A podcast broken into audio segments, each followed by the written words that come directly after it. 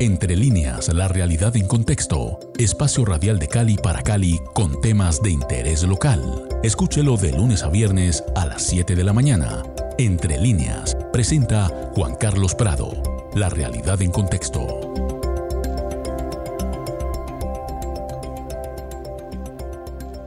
Muy buenos días amigos de Javier Estéreo Cali 107.5 FM. Soy Juan Carlos Prado y estamos empezando Entre líneas, la realidad en contexto Hoy, como todos los jueves, comentando uno de los artículos de la más reciente edición de la revista 100 días, la edición número 102, eh, que trae semanalmente a cada uno de sus autores de los artículos para comentarlos y analizar el tema. Esto pues en el marco del el análisis o la celebración de los 30 años de la Constitución Política del 91 y del reciente estallido social. Estamos con su director, el, padre José Darío Rodríguez, hoy emitiendo desde el Instituto Mayor Campesino una obra de la Compañía de Jesús en Buga con mucha incidencia en el centro y norte del valle. Eh, José Darío, muy buenos días. Muy buenos días, Juan Carlos. Buenos días a todas las personas que nos escuchan eh, por este medio. Y bueno, con mucho gusto eh, tenemos en el día de hoy eh, una conversación con el doctor Darío Villamizar, que escribió el artículo titulado El proceso constituyente y el ataque a Casa Verde. Darío Villamizar es politólogo y escritor con posgrado en acción sin daño y construcción de paz. Fue profesor en las universidades Javeriana y Central asesor, del PNUD en reintegración de excombatientes y desplazamientos. Ha publicado, entre otros libros, Aquel 19 será, Jaime Bateman, biografía de un revolucionario, Las guerrillas en Colombia, una historia desde los orígenes hasta los confines, Atención, cae centella, la Operación Colombia o el mito de Casa Verde. Bienvenido, doctor Darío Villamizar. Eh, muchas gracias, José Darío, Juan Pablo, muy agradecido por esta invitación y complacido, por supuesto, de estar eh, con Javeriana Cali y con sus oyentes. Pues Darío Villamizar, de nuevo muchas gracias. Eh, pues, pues hemos revisado, leído este artículo y yo quisiera arrancar un poco, pues en esta celebración de los 30 años de la Constitución Política del 91, pues eh, eh, pidiéndole un breve contexto y sobre todo esa relación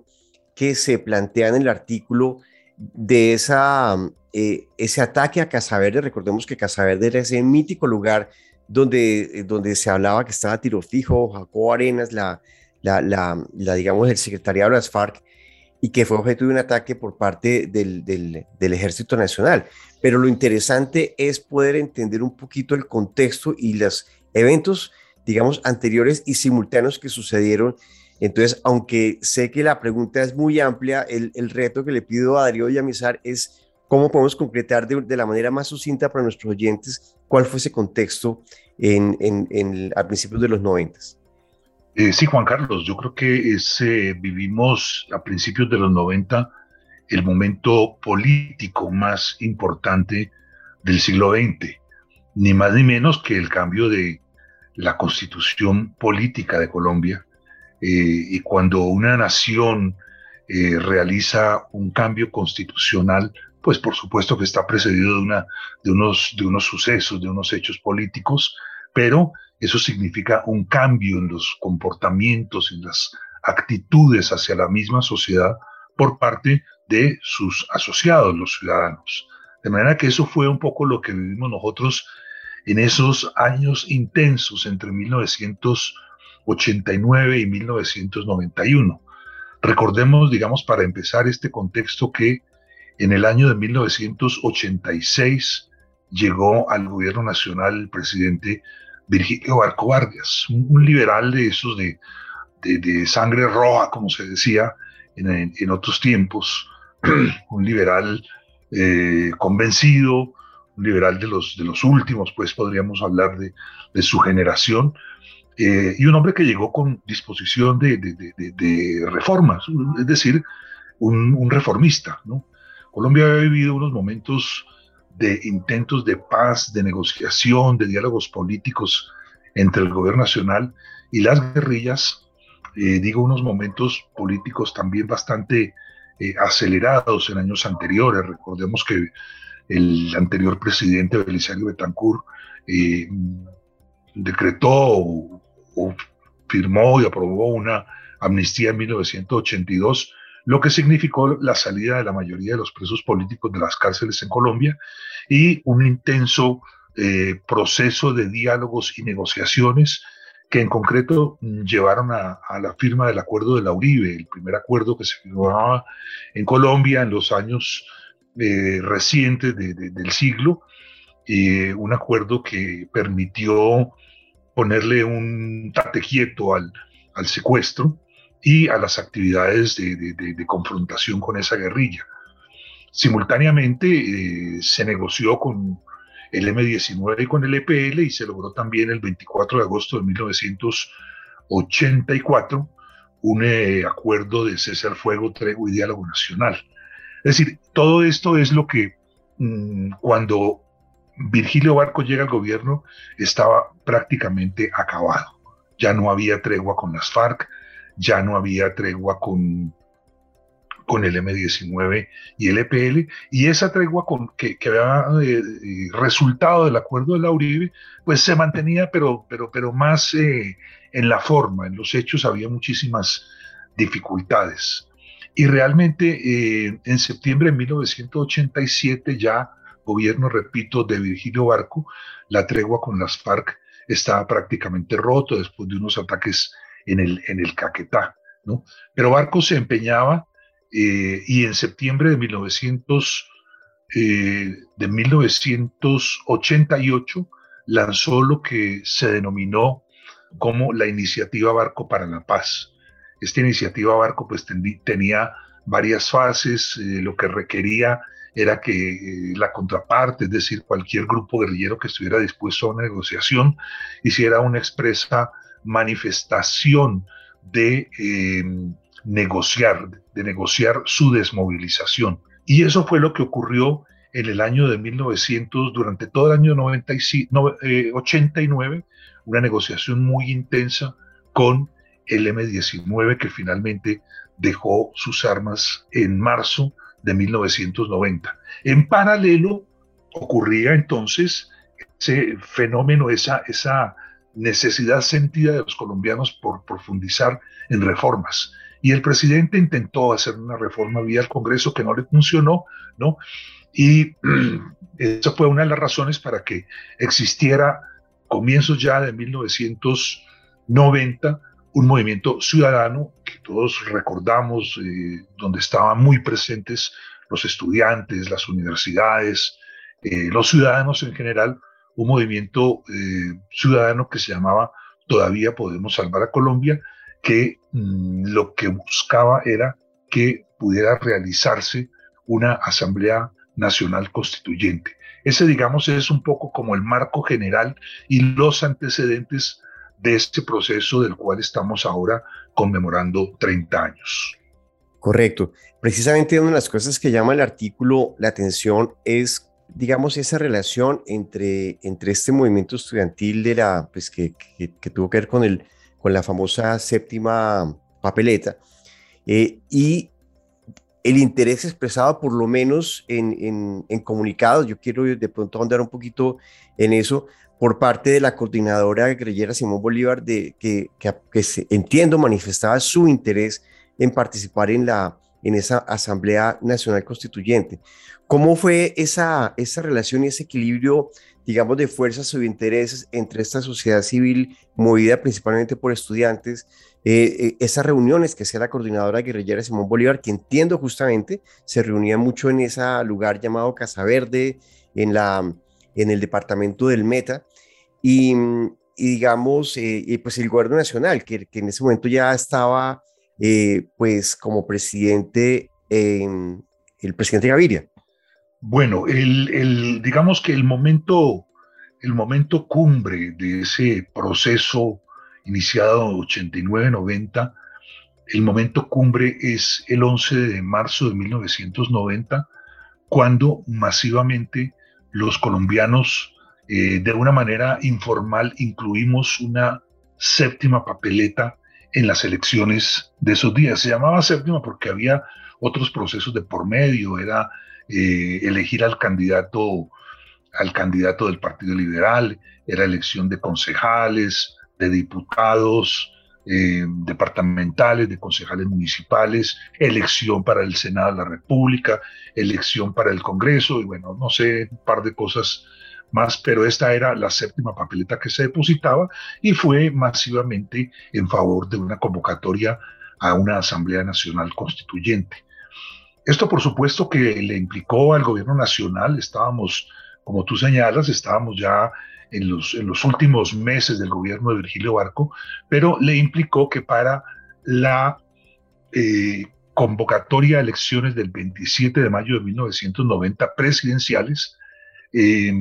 se incluyera formalmente por parte de la registraduría una papeleta por un sí o no a la convocatoria a una Asamblea Nacional Constituyente. Aquí vale la pena hacer un paréntesis necesario porque estas elecciones del año de 1990, este proceso estuvo plagado de hechos violentos, el asesinato en agosto del 89 de Luis Carlos Galán Sarmiento, candidato del Partido Liberal, el asesinato en marzo del, 90 de Bernardo Jaramillo Osa, eh, el asesinato posteriormente el,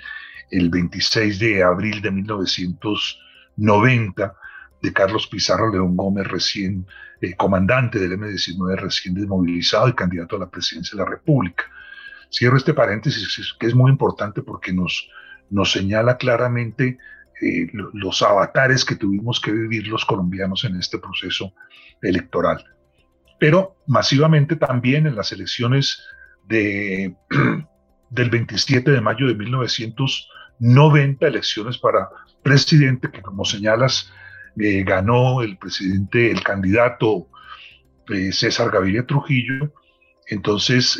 se votó masivamente y los votos, por supuesto, ya fueron contabilizados por la registraduría, es decir, hubo una, una votación de aproximadamente el 95% en favor de que se convocara a esa Asamblea Nacional Constituyente, ¿no? Y va a ser precisamente el, el nuevo gobierno, el gobierno de, de, César Gaviria, el que se encargue de eh, empezar, eh, ya asumiendo el gobierno, empezar a negociar con los partidos políticos que habían sacado las mayores votaciones en mayo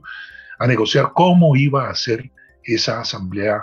eh, constitucional. Se llamaba inicialmente porque se pensaba es que desde el punto de vista de, una constitución se hicieran unas reformas a esa de 1886 que teníamos los colombianos. Imagínense, era un proceso que se iba a dar después de 104 años de, nosotros. Entonces, eh, esa es la razón por la cual en algunos eh, eh, es decir, se le, se le, denominaba como una asamblea constitucional. En paralelo, en paralelo, se estaban produciendo otras negociaciones entre guerrillas y gobierno. Ya señalamos que el M-19 había negociado durante 1989 y había alcanzado su acuerdo final, su desmovilización y su desarme el 9 de marzo de 1990. Es decir, eh, entraba a la vida política legal, entraba a ser parte de, como, como un nuevo movimiento político, a ser parte de, de esa, de esa eh, pues, de, la, el, escenario político que tenía el país. Em, el M-19 entonces eh, rápidamente se organiza electoralmente Em, para participar en las elecciones de, mayo. Tiene un muy buen resultado. Su candidato, mm, su nuevo candidato después del asesinato de, Pizarro era Antonio Navarro y obtiene un honroso mm, tercer lugar o segundo lugar en las eh, votaciones y eso le permite convertirse en un, en, un eh, vocero de amplios sectores y en un eh, contradictor político, pero también desde una posición de aportarle a la vida política nacional.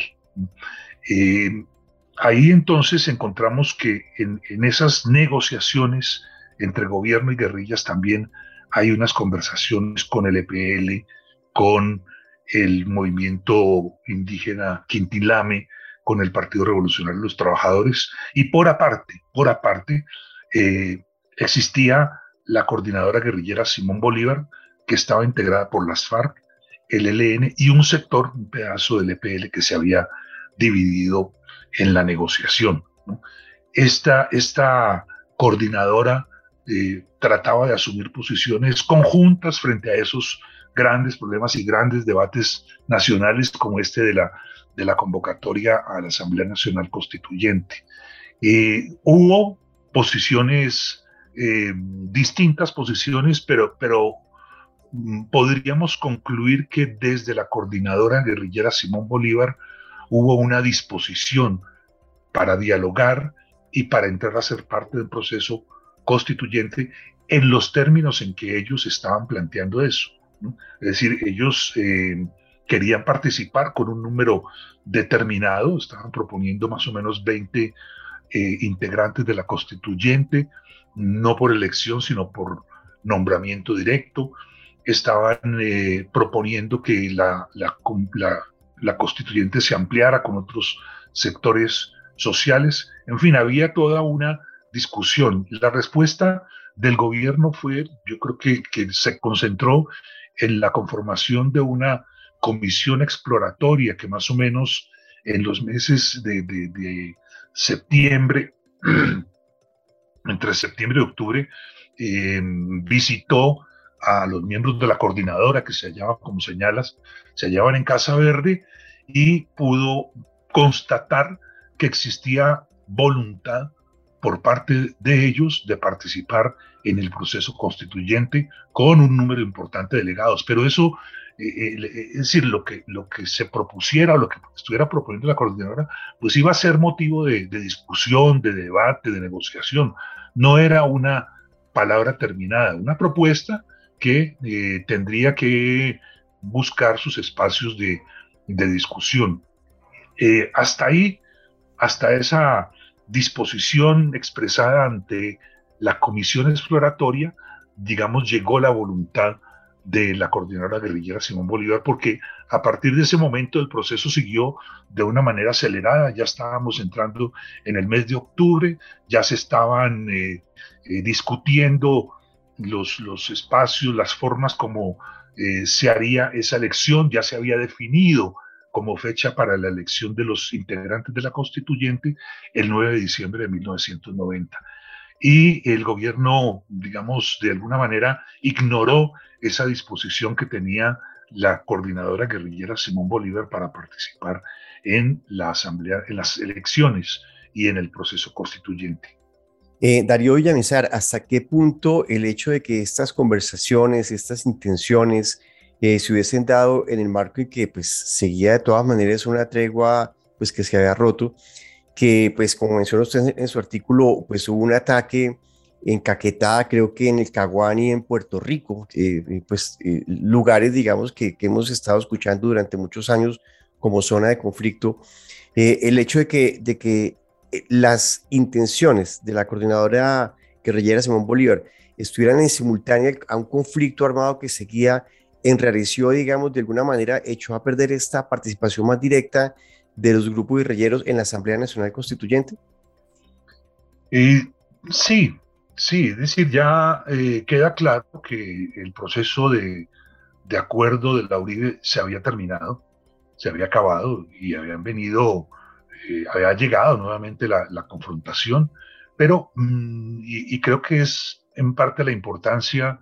de, esa relación que establezco entre, entre la elección de los miembros de la Asamblea Nacional Constituyente el 9 de diciembre de 1990 y el ataque que ese mismo día se produce contra las instalaciones de Casa Verde. Casa Verde era un punto eh, no solamente de,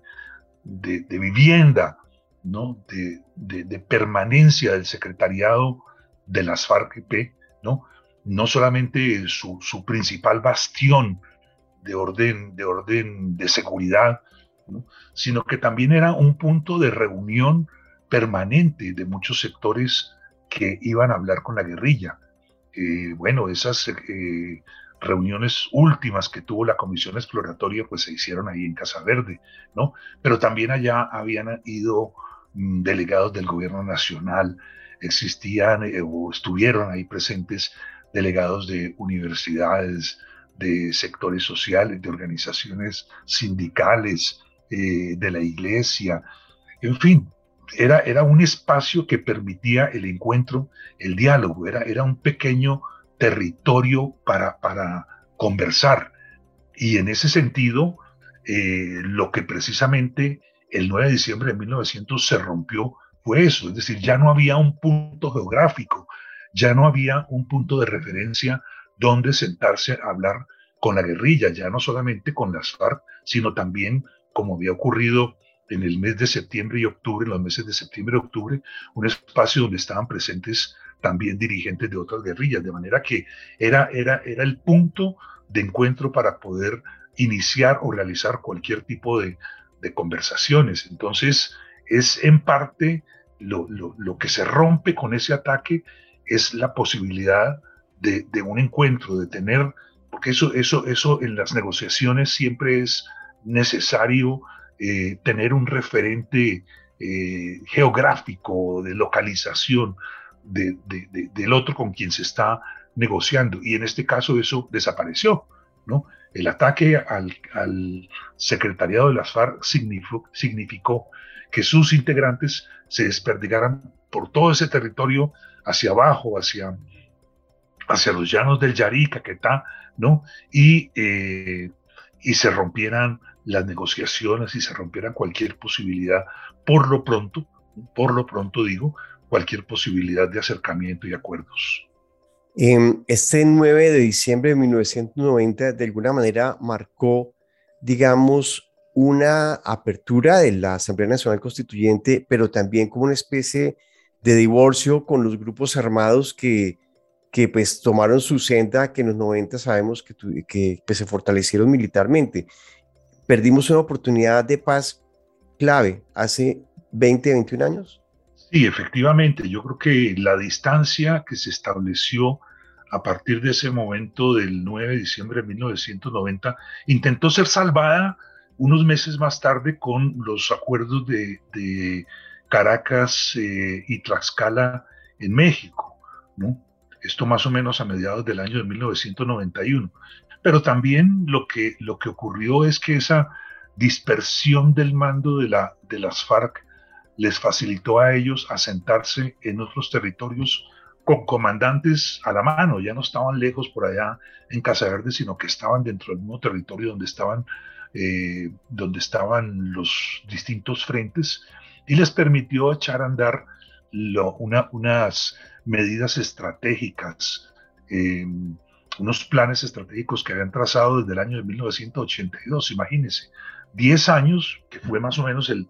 el periodo ese que duraron las negociaciones entre Virgilio Barco, perdón, entre Belisario Betancourt y posteriormente Virgilio Barco, durante esos 8, 10 años, esa guerrilla, eh, pues no es que haya mantenido un cese al fuego permanente, pero sí estaba latente la posibilidad de unas negociaciones políticas que permitieran aclimatar la paz y llegar a, firma de acuerdos finales. Es Darío Villamizar, autor del artículo El proceso constituyente y el ataque a Casa Verde, una magnífica lección de historia para los que no lo sabíamos, para pues conocer qué pasó y que no se nos repita y que ojalá pues hoy en el contexto y el momento actual podamos hacer una mejor tarea como sociedad. Darío, muchas gracias por estar aquí en Entre Líneas de Javier Estéreo Cali en esta alianza informativa con la revista 100 días del cine. Muchísimas gracias también a ustedes, Juan Carlos, José Darío, por esta invitación y estaremos muy atentos a su programación. Muchísimas gracias. Padre José Darío, eh, terminamos el episodio de hoy, pero sigue el que sigue. ¿De qué se trata? Bueno, muchísimas gracias en primer lugar eh, por la invitación y por esta em, conversación tan interesante a propósito de, este crecimiento em, ocurrido durante la Asamblea Nacional Constituyente de 1991. Y bueno, para la próxima semana em, continuamos también con, unas, con un par de artículos que se centran en una visión regional del paro nacional em, en Colombia y esa mirada regional centrada eh, especialmente en la ciudad de Cali. Entonces, para la próxima semana tendremos a Rodrigo Ante Meneses, investigador del CINEP, cuyo título, cuyo artículo escrito en la revista se titula El paro nacional, retos para avanzar en el diálogo social desde una mirada local. Bueno, esto es Adrián Estéreo Cali 107.5 FM. Recuerden que esta grabación la encuentran en la página del CINEP y, y, en Spotify, en su canal, concretamente la revista 100 días, y aquí en la página web de Javeriana Estéreo Cali. Feliz día para todos y gracias por permanecer en sintonía.